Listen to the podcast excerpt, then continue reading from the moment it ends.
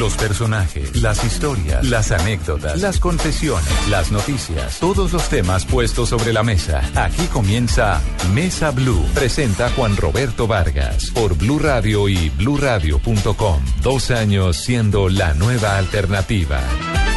Muy buenas tardes a los oyentes de Mesa Blue. Estamos como todos los domingos cumpliendo esta cita después del mediodía, ya en la tarde, hoy domingo, en la que como siempre hablamos con personajes muy interesantes de la vida nacional, de la actualidad política, del arte, de la economía, de la vida en general, que nos cuentan cosas y aspectos fundamentales de su trabajo, de su actividad o de su propia vida personal, que eso también es importante para nosotros y para ustedes, nuestros queridos oyentes de Mesa Blue. Hoy nos acompaña en cabina aquí en los estudios de Blue Radio un personaje que despierta pasiones. Y voy a, con el, con el, la, venia de nuestro invitado, lo voy a, lo voy a comparar. Es hoy, encarna, lo digo, y lo digo porque se lo he escuchado a varias personas, encarna lo mismo que en su momento despertaba la ex senadora Piedad Córdoba. Había gente que la quería, pero había gente que la odiaba. Y seguramente todavía pasa. Genera pasiones desbordadas a favor y en contra. Y tiene una particularidad, sin lugar a dudas, es uno de los más importantes protagonistas hoy por hoy de la vida política colombiana. Senador Cepeda, Iván Cepeda, muy buenas tardes, gracias por estar en Mesa Blue. Bueno, muchas gracias por esta invitación, es muy placentero tener este diálogo. El senador Iván Cepeda, estoy leyendo su hoja de vida, es filósofo con maestría en Derecho Internacional Humanitario. ¿Cómo termina un filósofo metido en la política? Bueno, yo, yo tenía eh, una orientación académica en mi vida. Mm. Eh, después de haber terminado mis estudios universitarios, yo, yo fui profesor en la Universidad Javeriana y daba mis clases y hacía mis investigaciones, incluso alcancé a hacer algunas con conciencias. por supuesto, mis, mis intereses políticos pues nunca, eh, nunca fueron menores. Yo vengo de un hogar de, pues. dos políticos y, y, y también tenía mi militancia en esa época, pero estaba fundamentalmente enfocado en la vida académica cuando vino el asesinato de mi padre y el asesinato de mi padre cambió mi vida. Ese, el asesinato de su padre fue en el año 80 y... No fue en el año 94. Estamos cumpliendo 20 años. 20 años. Precisamente, sí. 20 años este de año se cumplen 20 años. Manuel Cepeda Vargas, que ocurrió en dónde? ¿Lo recordamos? Eso fue a, a pocas cuadras de, del apartamento donde vivíamos en, en Banderas, al suroccidente de Bogotá. Banderas es una urbanización que queda en la entrada de Ciudad Kennedy. Sí, sí, sí. Y, pues tiene esta gran vía de conexión con el centro, que es la Avenida de las Américas. Entonces, entrando a la Avenida de las Américas en dirección al centro, eh, ocurrió el atentado en, en, el que murió mi padre. ¿Usted dónde estaba ese día? Yo estaba en el apartamento, nos acabábamos de despedir, porque lo que ocurría usualmente es que eh, salíamos eh, juntos, porque yo utilizaba la posibilidad de que él me acercara al centro y ahí pues ya me movía con mayor facilidad. Pero ese día eh, me, me, pareció que, que, podía emplear la mañana en otras cosas, me quedé ahí, pero después me llamaron y tuve que salir al, a la universidad y entonces iba en un bus y en el momento en que en que entramos a las Américas vi el vehículo de mi padre. Yo pensé que había ocurrido un accidente. No pensé que era un atentado, pero ya cuando llegué al sitio estaba. Pero, pero cuando usted ve el carro, usted identificó, ah, es el carro de mi papá. Sí, claro, claro. Eh, eh, y además porque ya había ahí una aglomeración de gente y, y, además porque el atentado había ocurrido hacía pocos minutos. Mm. Es decir, yo estuve por poco, em, eh, casi que puedo estar en el momento del atentado.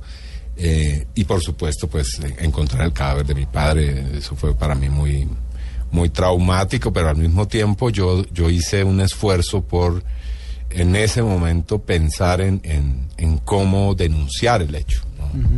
Porque esto lo he dicho muchas veces, era, era prácticamente como, ocurre en Colombia. Un crimen cantado. Eh, sí, eso estaba anunciado, incluso eh, los, los días en, en que anteriores al asesinato, eh, la presión había aumentado de una manera muy significativa, eran amenazas diarias, em, se sentía en el ambiente que iba a ocurrir el hecho. Ahora, por supuesto, uno se prepara psicológicamente para una situación de esas, pero digamos, el hecho mismo eh, no, no, es posible. y otra cosa es que se cumpla. Imaginarlo y, vivirlo. y por supuesto eso ese fue un hecho que repito cambió mi, mi vida y, y la reorientó respondiendo a la primera pregunta. Claro, me voy a meter en eh, política. primero hacia los derechos humanos. Yo, yo tenía una una cercanía a, a ese mundo y a esa actividad pero con la vivencia ya del asesinato de mi padre decidí que esa era una orientación necesaria. Y, y comencé a hacer muchas cosas que terminaron eh, enrutándome hacia lo que hago hoy ¿no? ¿Y cómo es la vida? 20 años después, casi, 19, 20 años después de la muerte de su papá, y hoy usted está en el ojo del huracán.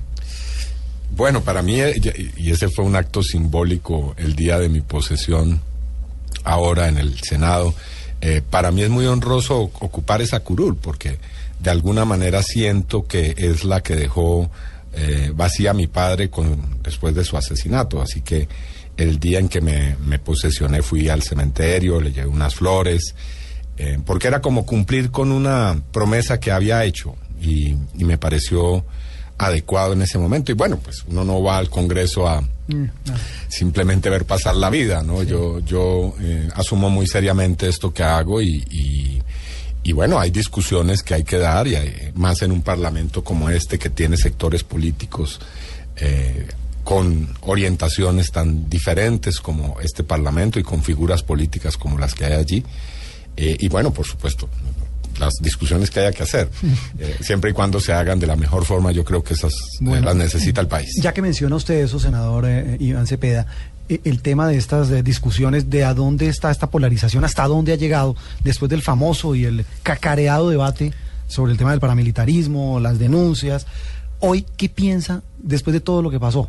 Estamos hablando de un debate donde por supuesto estuvo cargado de denuncias, terminó convirtiéndose en un boomerang porque ahora usted está denunciado, usted también anunció denuncias. No, todo eso yo lo veía venir y ¿Usted- por usted supuesto, usted sabía claro. pues, lo que se venía? Yo llevo en ese debate no ahora, sino es un debate que tiene años y, y- y es con el con el quien fue presidente dos veces y ahora es congresista con Álvaro Uribe. Eso no es para mí un- una novedad, no, no, no es que yo quedara asombrado, atónito después del debate de, de- de ver esas denuncias.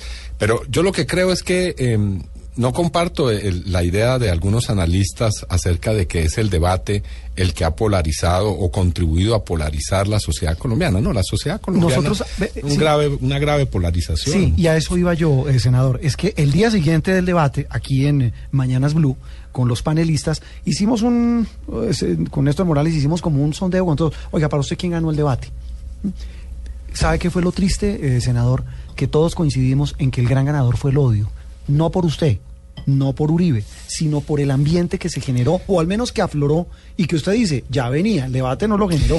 El, el problema es que en Colombia el odio eh, está eh, sedimentado en los corazones y en el espíritu de mucha gente precisamente porque no hay debate. Es decir, cuando ese tipo de sentimientos eh, se van acumulando y se van de alguna manera elaborando sin tener una posibilidad de expresarse, y eso es psicología, digamos, primaria, Sí. eh, por supuesto que eh, eso conduce a los miedos, a los rencores, a la violencia.